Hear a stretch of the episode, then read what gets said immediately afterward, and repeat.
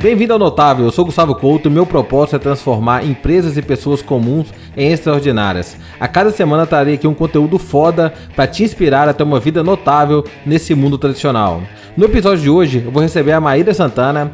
É bem interessante, a Maíra Santana é uma pessoa fantástica que passou a me seguir nas redes sociais. Essa primeira conversa que a gente tem, assim, por áudio, por vídeo. A gente não se conhece pessoalmente, mas eu tive a ideia de trazer gente que segue, gente que tá no. gente que eu considero notável, acho pela forma como ela interage nas redes sociais, a forma como ela contribui. Achei fantástica.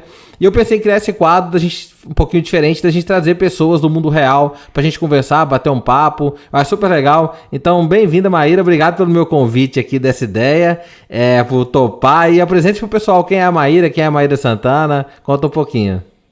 Muito obrigada. Eu que agradeço pelo convite. Bom, eu sou fotógrafa, Sou estudante de arquitetura, estudante de design de interiores e estou em processo de abertura de empresa, então são muitas coisas ao mesmo tempo. E foi legal essa apresentação sua, porque eu queria começar falando de como que eu te conheci. Porque eu, eu fiz um curso com Daniel Padilha e alguma pessoa marcou você e o Daniel Padilha na mesma postagem. Meu namorado segue ele, viu e falou assim: olha, eu acho que você tem que seguir todos os perfis que estão que estão nessa postagem. E a gente seguiu todo mundo e você foi uma pessoa que eu me conectei. E isso foi bem a parte bem interessante, né? O conteúdo que você coloca ali, é, de alguma forma gerou essa conexão. E é, é muito legal te acompanhar. Então, assim, tá sendo um prazer mesmo fazer essa conversa. Ó, bacana, obrigadão. Só uma curiosidade, eu e o Daniel, a gente é super amigo virtual. Na verdade, a gente não se conhece ao vivo, mas eu até fiz aqui o coração, amo o Daniel Padilha, acho uns caras fantásticos. Tá na lista aqui para poder ser entrevistado. Mas a gente foi professor na mesma pós-graduação junto, né? Então criou essa conexão, a gente se falava muito. E desde então, é uma pessoa que eu admiro muito o trabalho. Acho um dos caras mais notáveis do Brasil.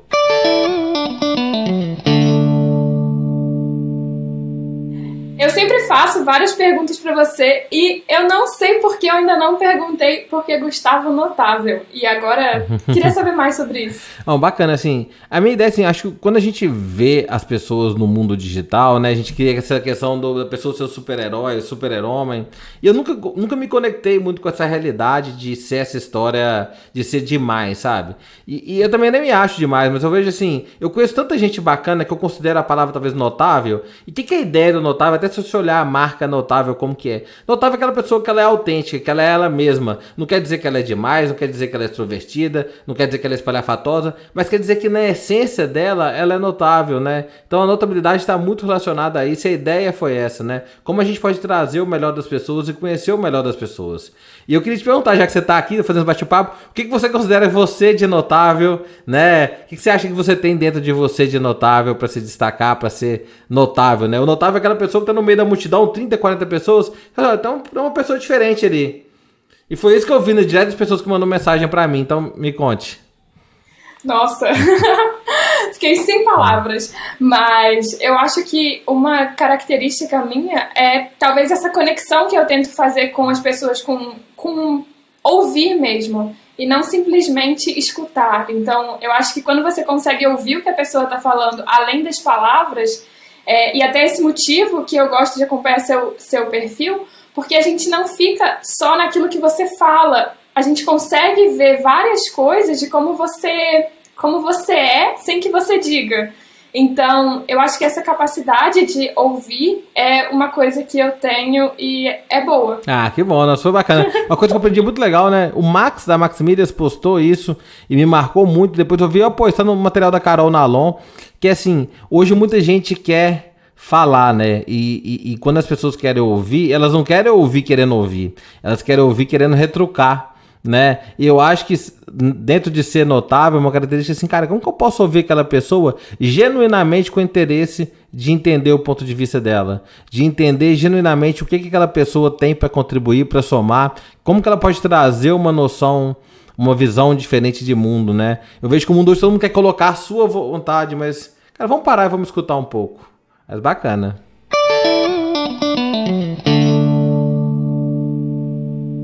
Você falou que você é, tem contato com muitas pessoas, você lida com vários projetos. Como é que você se prepara para isso? Você tem. Você faz. Um, talvez terapia? que que você, como você se prepara para lidar com tudo é, isso? Eu tenho, eu tenho uma frase que é clássica, assim, né? Que fazer terapia é mais barato, dá mais resultado do que fazer um MBA. Então, se alguém queira fazer. cara, você quer crescer na carreira, de maneira mais barata, cara, paga um terapeuta. Sério, você vai gastar aí de 2 a 4 mil reais pra poder fazer aí várias sessões, 10, 20 sessões. Mas, cara, dá muito mais resultado que o MBA. Porque o maior inimigo é o inimigo interno, né? Quando você, tá, quando você domina seus inimigos internos inimigo externo não pode te afetar, né? Eu fui no psiquiatra uma vez, né? Que eu achei que tava ficando doido, 2013, 2014. Ele me receitou um remédio de tarja preta, eu nunca citei isso. Eu comprei esse remédio de tarja preta. E eu olhei para esse remédio ali, eu tenho ele até hoje. E eu nunca tomei. Eu tô assim, cara, eu vou. Nada contra quem faz tratamento nem nada, mas assim, eu vou me curar a força de vontade. Aí meditação acho que ajuda muito. Eu amo fazer meditação, tenho esse negócio assim de paz. O estoicismo, né, que é a filosofia de vida que eu acho fantástica. Recomendo as pessoas conhecerem estoicismo. Qualquer coisa me chama que eu mando material legal. Eu acho que ajuda muito essa questão de auto, se autoconhecer e também. A coisa do estoico é amar os fatos, sabe? Não ficar sofrendo e ser feliz com que, com o que tá acontecendo na mão, com os fatos que você tem. Então acho super legal esse conceito do estoicismo. E assim, acho que a minha conexão com a família e filhos me ajuda muito a manter essa consciência. Outra coisa também é que eu tenho muita consciência de quem eu sou e onde eu tô, sabe? Pode ser que em algum momento lá atrás eu tenha me deslumbrado com a minha carreira, mas eu já tomei meus, meus trancos e barrancos. Então, em nenhum momento, assim, a briga que as pessoas têm comigo, eu falo, Gustavo, pô, cara, é, pode se expor mais. Não, cara, eu tento manter essa humildade o tempo todo, sabe? Então isso acho que me ajuda a controlar e me organizar para lidar com pessoas, com desafios, organizações, sabe? É nunca nunca achar que eu sou maior ou melhor do que eu realmente sou. Então acho que isso ajuda bastante. Achei até que você ia falar que rolava um treinamento Jedi nas horas vagas. Não, assim, é, eu, eu sigo uma, meta, uma metodologia de, de produtividade, que é o GTD. Eu acho fantástico, eu acho super fácil, super tranquilo. Eu tenho minha forma de organizar tarefas. Eu sou muito objetivo. O William, que, que produz o podcast, né? O William da Empírica, o cara é fantástico. Ele faz assim, eu fico horrorizado conforme que você. Pô, que meio de coisa acontecendo, você abre o notebook aqui, trabalha, faz um negócio na serenidade com o mundo batendo ao seu redor. Mas isso é muito meu, tá? Eu, eu, eu, aprendi assim, cara, tô aqui, vou fazer, vou focar. Tem que fazer. Então, por exemplo, hoje de manhã eu acordei seis e pouco da manhã. Eu tinha um workshop às nove, mas de seis às oito, antes do café, antes da Estela acordar, antes de tudo acontecer, pô, eu emiti, enviei proposta, emiti nota fiscal, respondi um monte de e-mail. Então eu comecei o dia assim, 8 horas da manhã, tomei meu café lindo, sabe? Assim. Ainda mais que foi pizza de ontem fria. Não, então o café, o dia melhor foi melhor coisa. ainda, né? É bacana.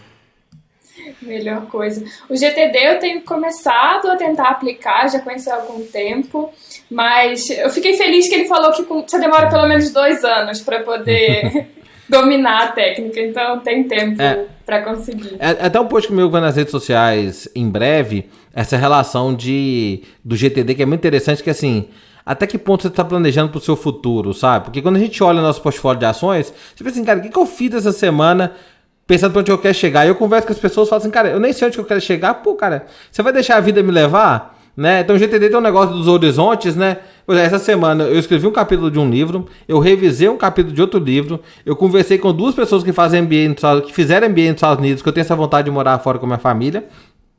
E eu tô fazendo esse podcast aqui hoje todas são ações de longo prazo. Nenhuma é resultado de curto prazo. Eu estou fazendo todas de curto prazo, eu dei workshop hoje para cliente, eu fiz reunião, fiz um monte de coisa, emiti nota fiscal, um monte de coisa.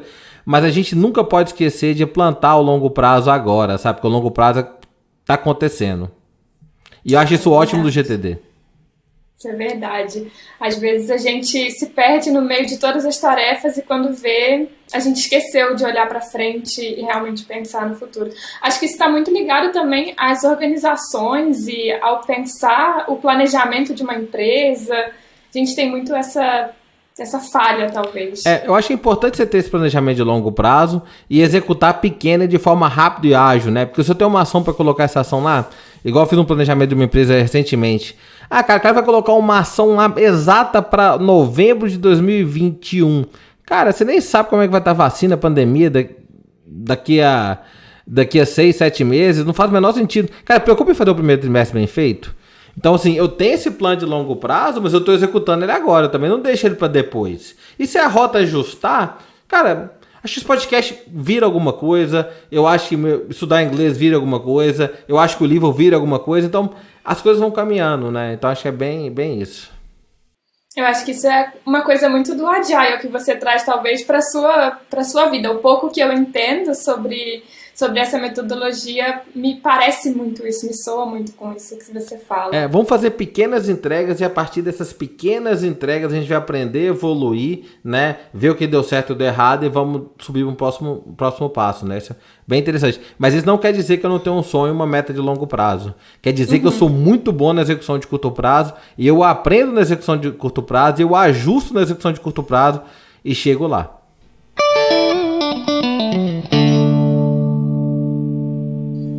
Massa. E você acha que isso é viável para uma pequena empresa? Uma pequena empresa consegue pensar sobre isso? Porque às vezes a gente fica pensando que só as grandes conseguem, ou só as grandes podem implementar isso. É, então você está entendendo, né? Isso é muito aplicável para pequena empresa, porque assim, qual é o problema da grande empresa? Que ela é um Titanic gigante, né? E você virar uma lancha é muito mais fácil você virar um Titanic. Então, assim, a empresa pequena, por natureza, ela tem que ser ágil, senão ela não sobrevive. E naturalmente, o pequeno empreendedor de sucesso, ele já. Ele só não sabe a teoria. Ele fala assim, ó, oh, o que eu faço tem o um nome, tem o nome da teoria. Que muitas vezes a pessoa acha que essas coisas são difíceis, porque tem nome em inglês e tal. Mas não, cara, olha o que você tá fazendo. Olha, eu adaptei minha forma de trabalhar aqui para poder pensar no meu projeto. Hoje mesmo eu conversei com minha esposa, ela é arquiteta, ela querendo mudar uma etapa da entrega. E eu tô assim, olha, ah, beleza. Mas isso que tá, uma prototipagem, né? Pô, isso é ser ágil. Então, cara, é, é natural pro pequeno negócio, né? Ser ágil é uma questão de sobrevivência. É, outra coisa também muito interessante sobre pequena empresa é que muita gente tem o sonho de ter empresa grande, né? Eu vou ter uma empresa grande, complexa, com vários funcionários e tal. Mas isso acaba tendo muita burocracia, muita dor de cabeça. E quando você vai na empresa grande, ela fala assim: pô, eu queria ter os processos mais juntos, queria ter mais agilidade, mais capacidade de adaptação que o pequeno tem. Então o pequeno não fica satisfeito com o pequeno, mas o grande também não está satisfeito do jeito que ele é. É, é o conceito estoico, né? Amor fati, né? Ame os fatos e faça o melhor com, com sua realidade. É. O melhor conselho que o Max da Max Media já me deu, né? A gente é muito amigo. É falou assim, cara, Couto, você tem que planejar e sonhar coisas pro tamanho que você é. Então, assim, não adianta você querer viajar demais, senão você não chega lá. Cara, executa do tamanho que você é. Pode sonhar grande, mas executa do tamanho que você é e vai evoluindo. Tem que ter sempre o pé no chão. Pé no chão. O Agile, então, é para todo mundo, para a vida mesmo. É interessante, né? Nasceu com programadores para discutir assim Cara, como que a gente pode ter mais eficiência nos nossos processos, né? E criar um manifesto ágil, né? 2001, essa coisa ficou muito forte. Né? Existe um artigo de 86 também de japoneses sobre desenvolvimento de produto que fala da forma ágil de desenvolver produtos. Mas é muito mais interessante você levar o conceito ágil para sua vida, né? Eu acho que eu levo ágil, design thinking e lean para minha vida. O que, que eu levo das três que eu trabalho para minha vida? Cara, design thinking me leva a empatia, assim, de entender o real problema do cliente, entender as pessoas, entender que eu vendo para o ser humano, entendendo como relaciono com o ser humano. Então, isso eu aprendi no design que eu levo para a vida. O que, que eu levo do lean para a vida? Eliminar desperdício e perda o tempo todo. Então, o tempo todo eu estou dando processos ineficientes aqui em casa, assim. Pode ser para fazer um churrasco, pode ser para uma atividade com a Estela. Então eu acabei levando isso do, do Lean para a vida. E o que eu levo do ágil para a vida é essa capacidade de adaptação, sabe? Eu acho que isso é fundamental para a sobrevivência. Então por isso que é interessante, né? Que o modelo mental da metodologia é muito mais importante do que os processos e ferramentas. Porque se entender como pensa, você consegue aplicar para tudo, independente do seu tamanho. Se é pra... Eu também não acho que tem vida profissional, vida pessoal só tem vida, então você leva para sua vida mesmo. Uhum. Entendi. É, eu queria perguntar também sobre o que, que você vê como erro mais recorrente, porque só de você falar isso, de assim, uma empresa no Brasil, o que, que é um erro mais recorrente que acontece, e eu percebo que é isso, são processos e processos e se perde um pouco no caminho. Não, perfeito, assim, que acontece, eu vejo como problemas na, na, nas empresas do Brasil? Muitas vezes quero implantar um processo by the book. Eu leio no livro e quero fazer um negócio igualzinho do livro, em vez de criar a forma dela de fazer. Isso é um erro muito grande, né? Na verdade, você tem que criar a sua metodologia própria e adaptar e evoluir. Então, é muito querer levar o by the book e muito mais focar em ferramenta do que focar no modelo mental e na filosofia, nos princípios e valores por trás da metodologia, né? Porque, assim, ferramenta é muito fácil, mas se você está plantando a ferramenta com o modelo mental errado, cara, você está fazendo. Não está resolvendo o problema. E as empresas em termos de processo, as empresas travam muito os processos, sabe? Ela, é tudo muito engessado, difícil de mexer. E ela acha que. Ela acha. É, ela, o conceito é o seguinte: as empresas não entenderam que uma organização, né? Uma organização é um organismo vivo e dinâmico. Né? Não é uma coisa que consegue, não é uma linha de produção, sabe? A lógica de como as pessoas se comportam em trabalho numa empresa. É, eu queria perguntar para você, porque você fala muito sobre workshop, se a gente procura sobre você no Google, a gente tem muito contato com você e, a, e as grandes empresas. Você só trabalha business to business ou você também atende pessoas normais, você também trabalha pra gente normal. Olha, meus clientes eu acho que são normal, né? Acho que tem um que tá ouvindo aqui, o cara é muito doido de contratar o Gustavo, né? Esse cara não tem nada de normal, né? Pô, o pessoal que tá ouvindo aí, né, dos meus clientes grandes, vocês são normais, gente. Ou vocês são loucos, também vocês estão na vibe, né? Eu talvez ache interessante, né? Você tá me dando ideia, vou criar aqui produtos para pessoas não normais, assim. Se você não, se você não passa no nível de, de insanidade, você não pode entrar na turma, porque senão você vai me achar muito louco. Brincadeira, tá? Até um, um dos livros que eu recomendo muito é O Poder dos Inquietos. Eu gosto muito de gente inquieta, né? Mas eu entendi sua pergunta. É assim, eu, minha carreira foi muito forte voltada para grande empresa, mas eu tenho produtos, eu tive produtos específicos para pequenos negócios que foi muito bem sucedido, né? O Sebrae Minas me contratou para escrever um livro, chama Guia Essencial para Novos Empreendedores, e eu desenhei dois workshops para o Sebrae, que é uma bootcamp e o outro é o prototipe, tá? E esses workshops e livros estão em 22 estados. E eu viajei o Brasil inteiro, e aí eu conheço Acre, Rondônia, né, é, Maceió, Fortaleza, Porto Alegre, Brasil inteiro, o quê? Formando multiplicadores na metodologia. Mas a metodologia não é minha, tá? A metodologia eu vendi ela pro Sebrae, eu, sou, tenho direito autoral sobre ela, mas não patrimonial. Então eu atuei muito forte e, e posso dizer que o produto que eu criei é referência hoje em empreendedorismo para pequeno e médio no Brasil. É, acaba que até então, né, antes da pandemia, né, era muita questão de foco, né? Acho que a empresa tem que ter foco. Foco o nível, o perfil de discussão ser perfil de discussão de empresa grande. Mas com essa questão da pandemia, contato com as pessoas na rede social, eu vejo espaço para o pequeno e pessoa física também que quer fazer alguma coisa. Então a gente está bolando alguns projetos e algumas frentes nesse sentido. É, ali pro micro, dá uma olhadinha neles também. E até assim, para quem tá ouvindo em qualquer lugar do Brasil, procura o Sebrae para fazer o Bootcamp. É uma solução fantástica. Eu pesquisa no YouTube Bootcamp Sebrae, ou quem já fez, todo mundo é encantado. É uma solução referência nacional. É que você vê o cenário lá fora? Você já teve experiência lá fora? Você já morou fora? Como que foi esse processo? É, eu já morei, mas eu morei na adolescência, mas eu viajo muito antes da pandemia, né? E trabalhar com clientes internacionais do mundo inteiro. É interessante, né? Porque assim. Lá fora é muito semelhante, lá fora tem outros problemas. As pessoas acham assim. É muito legal quando tem um workshop com brasileiro e com gringo, e, e às vezes o brasileiro fica falando, ah, mas no Brasil é isso, isso, aquilo. O gringo vai lá e responde assim: You're not special. Você não é nada especial. Aqui nós temos problemas iguais. Ou problemas. Não, não é iguais, mas eu diria problemas semelhantes em outra escala. Ah, vamos falar assim: ah, a legislação brasileira é difícil. Cara, a legislação na Suécia, na Bélgica, na França, na Holanda, cara, é, é é, tensa trabalhista. Sabe? A forma como as pessoas enxergam o trabalho, a forma como as pessoas enxergam hierarquia, enxergam estrutura. Então, achar que os problemas do Brasil são diferentes, perdão, não, são maiores que o de lá, não é. São diferentes. Né? Eu acho que o brasileiro ele é muito mais flexível à mudança do que o europeu, que o americano, e por isso que ele, né, ele, ele tem esse rebolation melhor quando ele chega lá, tá? Isso aí costuma se destacar bem. O, o, lá eles são muito engessados, assim, nas coisas. Mas esse lado deles tem outras vantagens também, né? Eles respeitam mais processos, a chance de ter uma legalidade diferente, eles são mais, é, são mais estáveis a forma de atuação. É, isso eu posso falar, eu morei dois anos na Alemanha, retornei no ano passado, e as pessoas têm uma ideia muito generalista dos alemães e acham, acreditam que aquele modelo de alemão que respeita todas as regras e que faz tudo certinho. E não é, são pessoas, assim como os brasileiros vão ter as pessoas que você, mandam bem. Você morou aonde na Alemanha? Eu morei perto de Munique. Ah, bacana. O pessoal fala que Berlim é a capital do design, né? Porque eu sou doido pra ir lá. Eu não conheci, não uhum. conheci. A Baviera é sensacional, nossa, que lugar maravilhoso. E o que, que você leva de aprendizado dessa experiência da Alemanha pro Brasil, pro seu trabalho? Olha, muita coisa, porque eu acho que essa desmistificação mesmo de que é só a gente que faz errado ou os problemas só existem aqui. A gente vê lá fora que existe gente sonegando, existem alemães que falam: ah, eu não pago o bilhete do ônibus porque realmente não tem ninguém que cobra, e a gente fica: ah, não, só brasileiro que faz isso. E isso, essa quebra de paradigma, de paradigma foi muito grande para mim, né? Você consegue olhar o seu país de uma outra forma.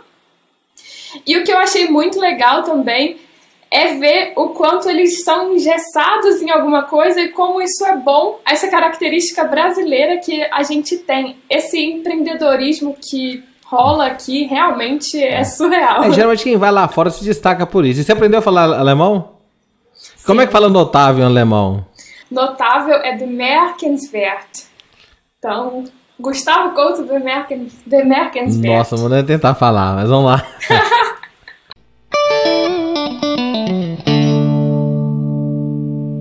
Me conta essa história que você falou que todas as vezes que você muda de vida tem um fotógrafo relacionado na sua vida. Será que a primeira pessoa a te, a te entrevistar ser uma fotógrafa, você acha que. O que, que vem por aí? Olha só, não tinha pensado, né? Na verdade, sim, é a quarta pessoa que eu entrevisto que eu converso aqui, mas eu acho que depois desse podcast vai dar um boom muito grande. Porque teve um fotógrafo na minha vida, né? Na verdade, sim. A minha história foi o seguinte: eu, eu achava que tinha que ter foto profissional, é legal para poder começar a carreira como consultor, contratei um fotógrafo, a gente fez umas fotos, sabe aquelas fotos assim, tipo Simão no queixo, aquelas fotos braço cruzado, assim, hoje eu acho faço a maior piada disso. E esse fotógrafo me pediu uma consultoria gratuita, e aí como é que fala? Fala, vamos lá então, vamos tomar um caldo de feijão, né? Eu não bebo cerveja, raramente eu bebo.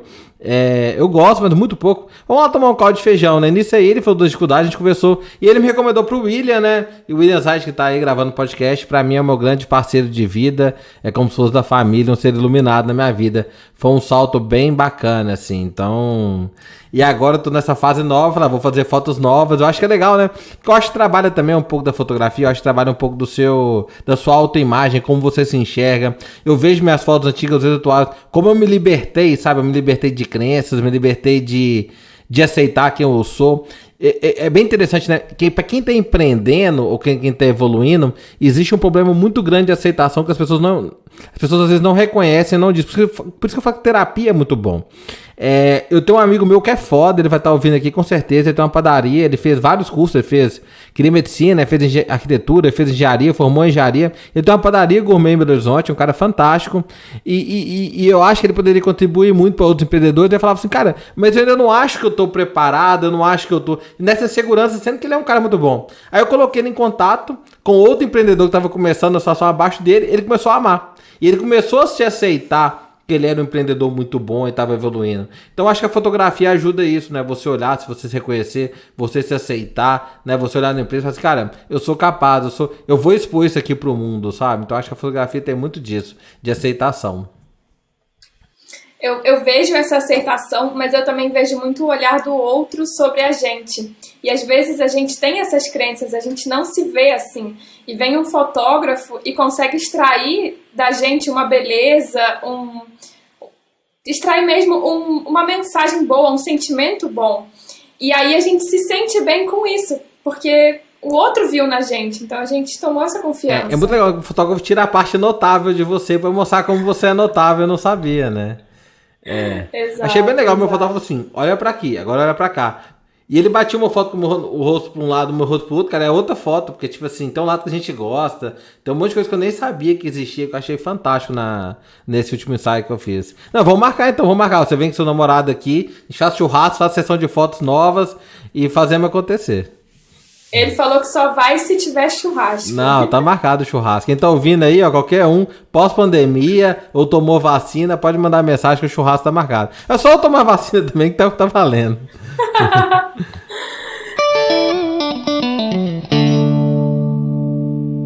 e qual é essa relação com o churrasco? Que você posta tanta carne gostosa, é. esses cortes? É, eu acho que é a relação minha com comida, sabe? Assim, não só tem um. Eu fiz um, tem um teste de motivação chama Reese Motivation Profile, que ele olha dizer oito características da vida e comida é uma motivação muito grande pra mim. Eu gosto de comer.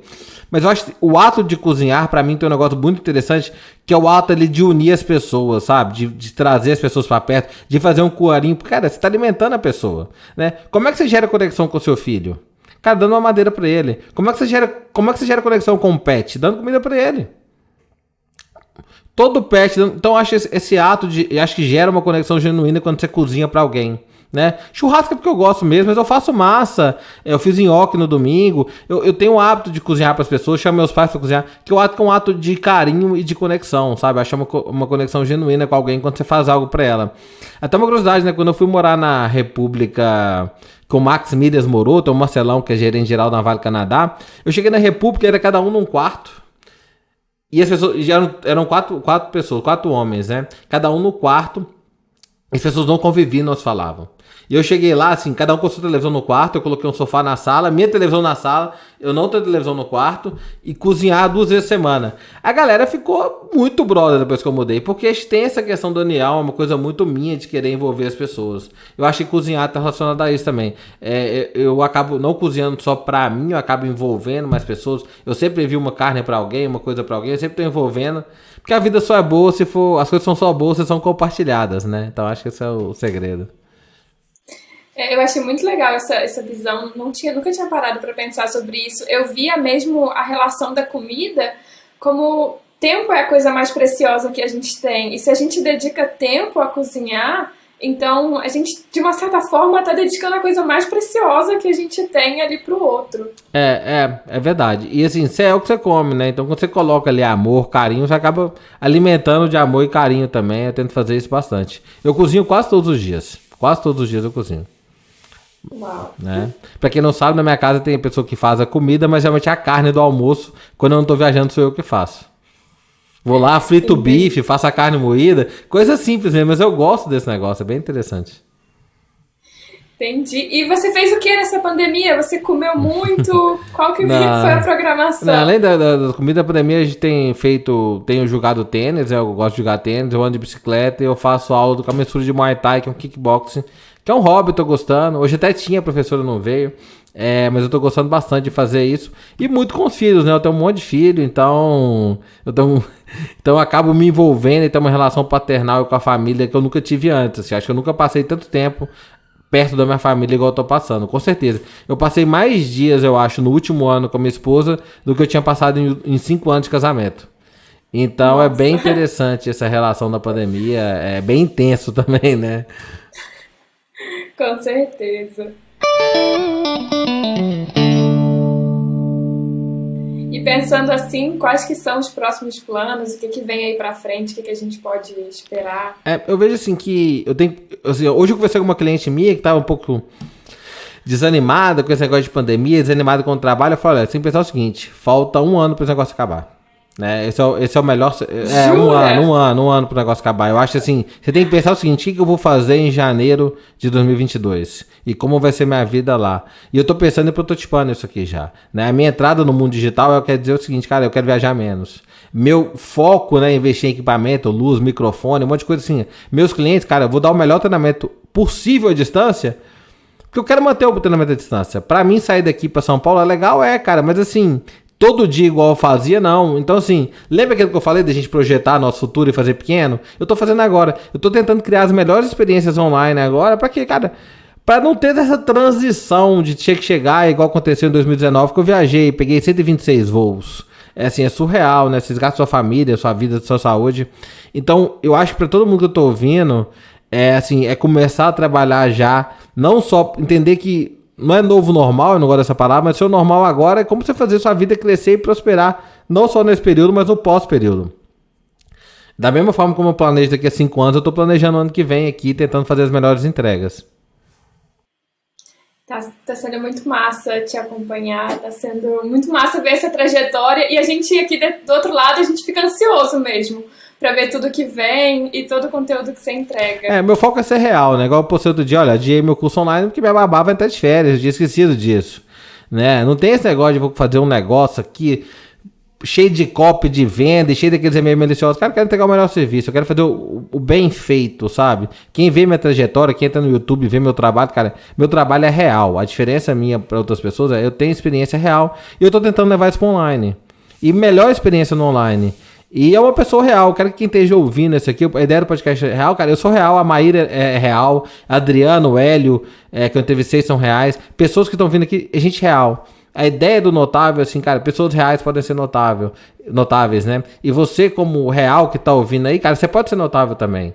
Né? Não quer dizer que você quer ser um bambambão, super-herói. Cara, eu quero que você seja a melhor versão de você e seja feliz do tamanho que você é, entregando o que você quer com sua família. Eu acho que essa é a lógica.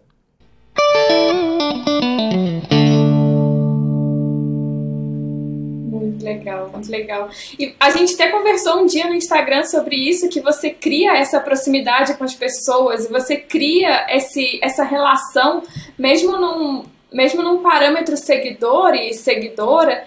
E, e é o que a gente falou no início da conversa, né? Que às vezes você vai trazer um nome bonito para isso, que eu acho que era team building, e na verdade é só uma conexão que você fez com a gente, né? Então. É, a ideia é assim, cara, quando as pessoas tá ali de boa fé, cara, te escutando, tá com uma dúvida, conversa, cara, vamos lá dar atenção, eu gosto disso, assim, o Daniel Padilha que eu citei. A gente é amigo virtual, mas eu sou, eu sou mais próximo dele que gente que eu conheço ao vivo, né? Hoje o mundo é muito assim. E existe gente boa, gente que compartilha o mesmo propósito, né? Por isso que eu acho que a autenticidade é muito bom, porque você aproxima pessoas que acreditam no mesmo que você e afasta pessoas que não acreditam. E a gente tem que rodear de pessoas boas, né? No mundo inteiro. Exato, a gente tem que escolher bem quem a gente está acompanhando, quem a gente quer por perto, porque a gente acaba sendo reflexo. Deles. É, tem um, uma questão na, na psicologia que é você é a média das cinco pessoas que você mais convive. Então, se você convive com pessoas do bem, você vai evoluir, né? Se você convive com pessoas que têm hábitos ruins, você vai ter hábitos ruins, né? E eu acho que a mesma coisa é aplicada para rede social, né? Se você convive, se você tá ali trocando com gente tóxica, você vai ter uma relação tóxica, né? E eu acho que tem que escolher quem que a gente segue, quem que, quem que segue pra, pela gente, com quem que a gente troca, para quem que a gente põe nossa energia e atenção, né? Tudo isso aqui é energia, né? Tô pondo ter energia nas pessoas certas, nos relacionamentos certos né? É assim, a minha carreira iniciou com um relacionamento à distância. Uma pessoa viu um vídeo meu no, no, no YouTube, né? Que o William produziu. Duas, duas conexões. Uma foi a Fernanda, que tinha me conhecido no workshop Belo Horizonte, e me indicou pro namorado dela, que eu nem falava que era namorado, né? Eles foram pais aí essa semana, final de semana passado. Eles são casados. E, cara, a conexão Fernanda Adriano gerou um boom danado. E esse mesmo vídeo, a Carol do Bradesco assistiu esse vídeo o negócio bombou também no, no Brasil inteiro, ajudou a entrar no Bradesco outros clientes. Então, assim, a gente consegue fazer conexões genuínas de pessoas que acreditam no mesmo que a gente, mesmo à distância. Sensacional. Acho, acho muito interessante a questão da autenticidade, eu bato muito nisso, né? O Clubhouse bombou aí nos últimos dias, né? E para mim, o que eu vi né, algumas salas com poucos speakers, eu achei interessante, estava sendo bem autêntico, discussões ricas, mas eu vi salas assim com 10 pessoas competindo para quem dá o melhor jargão e o melhor bordão do, de frase de efeito. E aí chama algumas pessoas para fazer perguntinhas legais e responder com jargão para usar isso e tirar a nugget. E eu acho que tá faltando autenticidade nesse mundo digital. Eu sofro muito com isso. Eu olho assim, fake, fake, fake, fake, fake. Aqui falando é fake dói, né? Tão fake que é, fake dói a expressão mineira.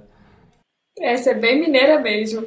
E é o que eu falei com você outro dia, tá muito difícil de separar as pessoas boas das pessoas que realmente é, valem a gente conhecer, que deviam estar tá, tá no outdoor mesmo. E a gente tá dando aplauso para um monte de pessoas que não deviam estar tá ali. É, é bizarro, é bizarro. A questão de como.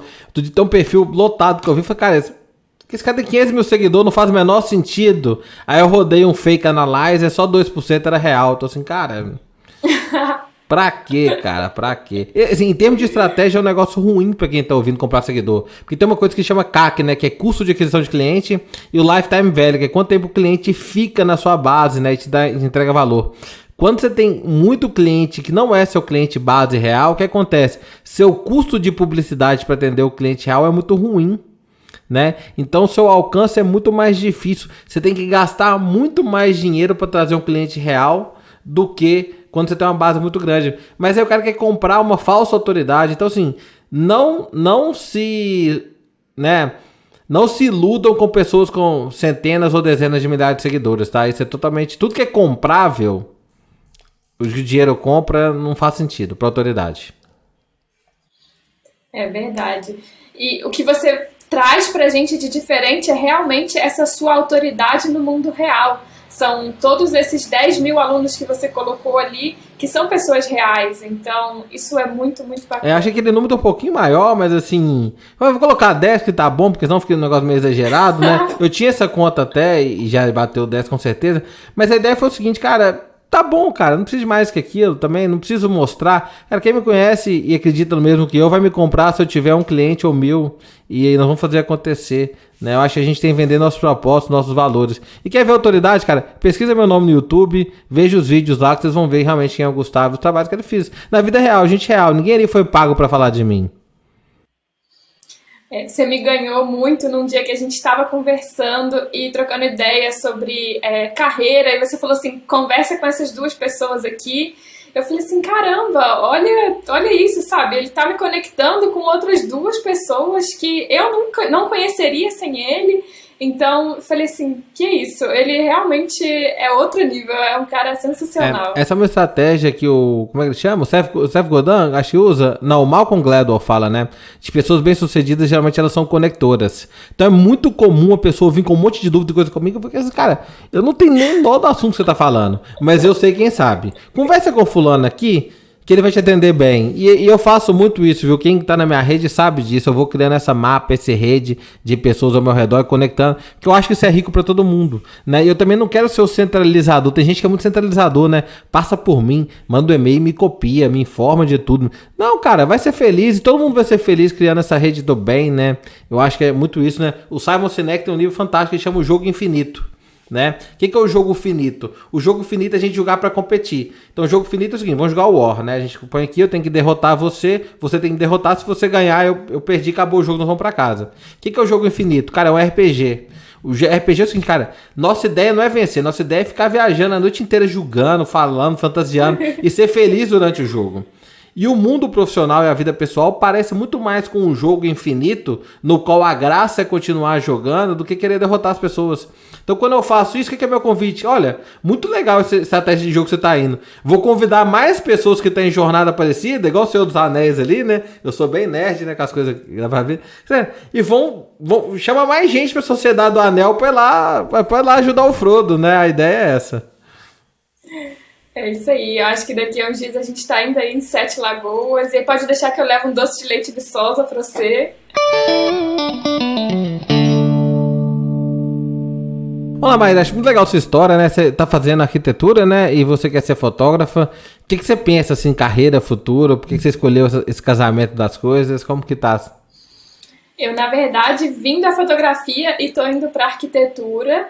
A ideia agora, nos próximos meses, talvez, a gente está pensando em abrir uma construtora. E eu fiz várias perguntas aqui para você, porque é interesse realmente pessoal trazer você para a empresa que a gente quer construir. E saber como você pode ajudar a gente, como você pode ajudar um pequeno negócio que tem muita ideia, fica perdido e a gente realmente às vezes trava por querer planejar demais tá faltando um equilíbrio ali. Bacana, então você é uma empreendedora nata, assim, né? Vários negócios, várias frentes, né? E o que, que você acha que seu olhar da fotografia contribui para a arquitetura ou contribui para essa questão da, do, da consultora?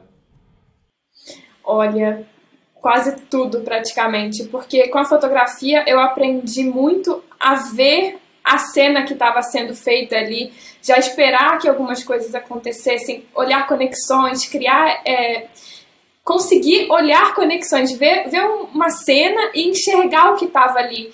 E o meu objetivo sempre com a fotografia, eu trabalhei com a fotografia de recém-nascido, fotografia de família, fotografia documental, era gravar aquele momento para eternidade, é fazer com que aquela foto, cada ano que passe, ela tivesse mais valor para as pessoas que estão ali.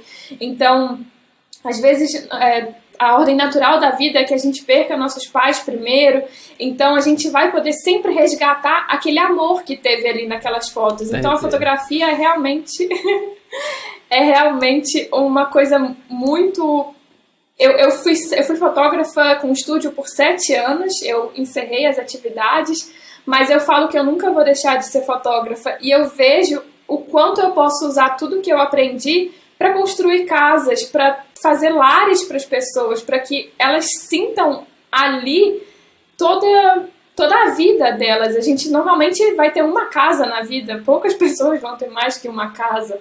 E é ali que a gente vai passar toda toda a nossa vida mesmo. Bacana. Então, eu tenho uma história muito legal dessa fotografia que você contou, sabe? Eu contei isso pra pouca gente. Eu trabalhei três vezes em Moçambique. Eu fui três vezes pra Moçambique trabalhar. E numa das vezes que eu fui, me convidaram pra ir num projeto social, né? Até fui na igreja lá tal. Extrema miséria. Extrema miséria. O pessoal, sério, o pessoal pegava uma panela assim de ferro e fazia, tipo assim, meio que umas pedras com umas ervas e fazia uma sopa e era o alimento da família. E uma fam... E assim, a gente bate, bate foto disso tal e registrei as pessoas, mas ficou um sentimento muito assim, cara, por que, eu tô batendo foto disso? Por que, que eu tô registrando isso? Assim, ficou um sentimento muito egoísta, sabe, para mim. E depois eu tive a oportunidade de voltar lá e eu fiz uma coisa diferente, né? Aquelas fotos que eu tinha batido, eu imprimi. E eu levei, não é Polaroid, mas é igual Polaroid da Fujifilm, e eu levei com várias, vários, é, várias, vários refis da, da, da fotografia. Por quê?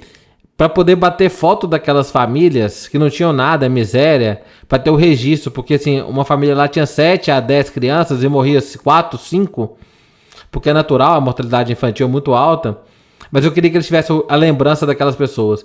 E foi uma das coisas mais encantadoras que eu fiz na vida. E arrependo de não ter mais registro desse momento, sabia? Eu fiz no interior de Moçambique, foi um negócio bem legal, bem, bem Bem bacana. Posso imaginar, posso imaginar. Achei legal isso que você falou, porque o que eu tentei, o que eu tentei sempre trabalhar na fotografia é fazer a foto para aquela criança que estava ali.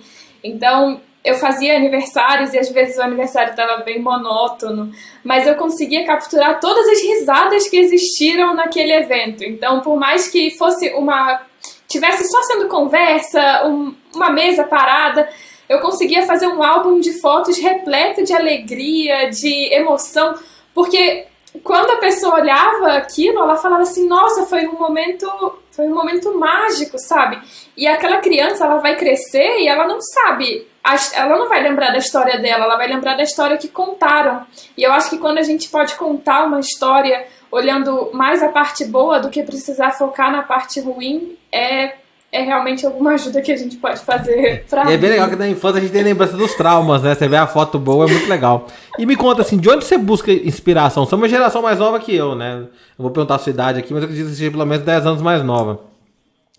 E eu tenho um público-alvo muito forte da minha idade, assim, que é 35 mais. E a gente quer saber uhum. onde é que essa galera nova busca inspiração, busca ser criativo, como que ela aprende, né? Como que essa, onde, onde são suas fontes de, de inspiração e aprendizado hoje? Como você busca inspiração e aprendizado? Olha, eu acho que o que o processo que eu tenho feito mesmo é quase que uma busca de mentoria. Então, eu tenho o, o meu namorado, eu falo que ele é o meu mentor mesmo, porque ele consegue encontrar tanta gente bacana no Instagram, seja no Facebook, livros. É, é, é, eu acho inacreditável como ele consegue caçar essa. quase um caça-talentos mesmo. Então, o que eu tenho feito como busca de inspiração é me inspirar em pessoas notáveis, como você falou. É olhar para elas e pensar o que, que elas estão consumindo, o que, que você está fazendo nas suas horas vagas, aonde você procura é, relaxar? O que, que você faz para. Como você passa o seu tempo? E assim eu vou encontrando essas, essas inspirações na vida, né? Porque eu acho que não tem muito uma fórmula de você abrir o Pinterest e procurar qual que vai ser a inovação dos próximos, dos próximos tempos. Não, bacana. E me conta, qual foi o livro mais legal que você leu recentemente? Você quer recomendar para todo mundo que tá ouvindo? Assim, esse livro aqui foi foda, esse livro é bem bacana.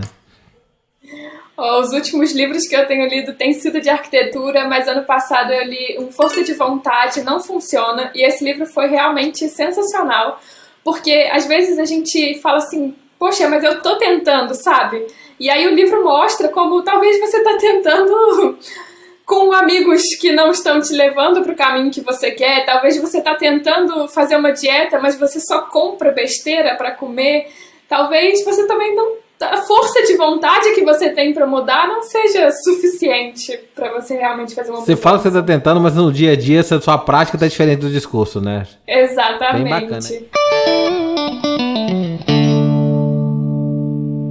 E a pergunta que eu sempre faço, que é a pergunta de ouro aqui do podcast, é o que, que é ser notável para você? Qual o seu significado de notável? Qual o significado de uma pessoa notável? Eu acho que uma pessoa notável, o primeiro ponto é que ela vai se destacar de uma maioria, ela vai ter algum comportamento não necessariamente que vá contra a corrente. Não acredito que você precise ser contra é, uma corrente para se destacar. Mas você tem que fazer alguma coisa diferente. Às vezes você vai fazer o feijão com arroz, mas você dá um toque especial nele. Então eu acho que o, o, o notável, ele tá ali naquele temperinho. Na, delicadeza do momento. Legal, gostei disso. Até vou usar. O notável é a comida da avó, né? Assim, o feijão da. É a comida da é, avó. Adorei isso, né? Tô mineiro aqui. Maíra, e a gente tá caminhando aqui pro fim. Eu queria saber pra você o que, que você mais gostou, o que você achou mais interessante desse bate-papo. Você talvez ache bobo, mas o que eu mais gostei é de ver o quanto você realmente é real. Porque às vezes a gente coloca as pessoas, acaba colocando elas num pedestal, achando que elas são estão ali sempre superiores a gente, e ver essa, essa pessoa humana e normal que você é, acho que foi sensacional. Realmente a melhor conexão mesmo que isso pode ser feita. Bacana, assim, eu tô nessa. Todo mundo sabe, né, que me acompanha, sabe que eu tô nesse exercício profundo de tentar migrar para marca digital, migrar para online, mas eu fiz uma promessa para mim mesmo: eu não vou ser fake news. Então, assim, eu não acredito nessa de pedestal, não acredito que eu sou melhor do que ninguém, não vou me posicionar como assim para poder chegar lá. E se, e, se, e se precisar de ter que pisar em alguém, mudar, ou, ou, ou ser uma maneira diferente para chegar lá, eu prefiro não chegar lá, eu prefiro estar onde eu tô. Eu sou muito mais feliz tendo esse comportamento com as pessoas. Então, obrigado, acho uma ideia é essa, né? Passar autenticidade e, e, ser real e mostrar que eu sou igual a todo mundo, que as pessoas são iguais a todo mundo e todo mundo pode crescer, evoluir. Eu acho que eu aprendo muito mais do que eu ensino quando eu me conecto com vocês ou com outras pessoas. Quem, pergunta, quem faz pergunta ali no Instagram, quem põe, cara, tá me ensinando, tá me ensinando sobre as dores do mercado, as dores que eles têm, tá me dando ideia de produto, tá me dando ideia de como vender. Então, eu me coloco muito mais na, na posição de aluno que professor e aprendo muito. Muito obrigado. Obrigada. A gente sai ganhando com todo esse comportamento. Então, Maíra, eu queria agradecer você pela sua disponibilidade e interesse de estar aqui. Queria dizer que eu te considero uma pessoa notável. Por tudo que a gente se conhece à distância, a forma como você interage nas redes sociais realmente se destaca. Eu acho que você vai crescer, evoluir muito com essa postura e essa forma como você interage com as pessoas. Sempre querendo saber de forma genuína, interessado de um jeito, de um jeito genuíno e querendo contribuir de um jeito genuíno. Então, muito obrigado por estar aqui. Agradeço a sua dedicação e tempo. Eu que agradeço. Muito, muito obrigada pela oportunidade. E para todos aqui que estão ouvindo, não deixam aqui, né, de se inscrever no nosso canal. Não deixem aqui de curtir comentar. Se você achou legal, pô, Gustavo, minha entrevista. Eu quero fazer alguns, várias entrevistas, na verdade, com pessoas notáveis. E assim, Vamos conversar, vamos fazer isso acontecer. Compartilha, manda para aquele seu amigo, cara, tá precisando poder fazer acontecer também. Compartilha esse vídeo, esse áudio, beleza? Então, um grande abraço a todos e até o próximo episódio do Notável.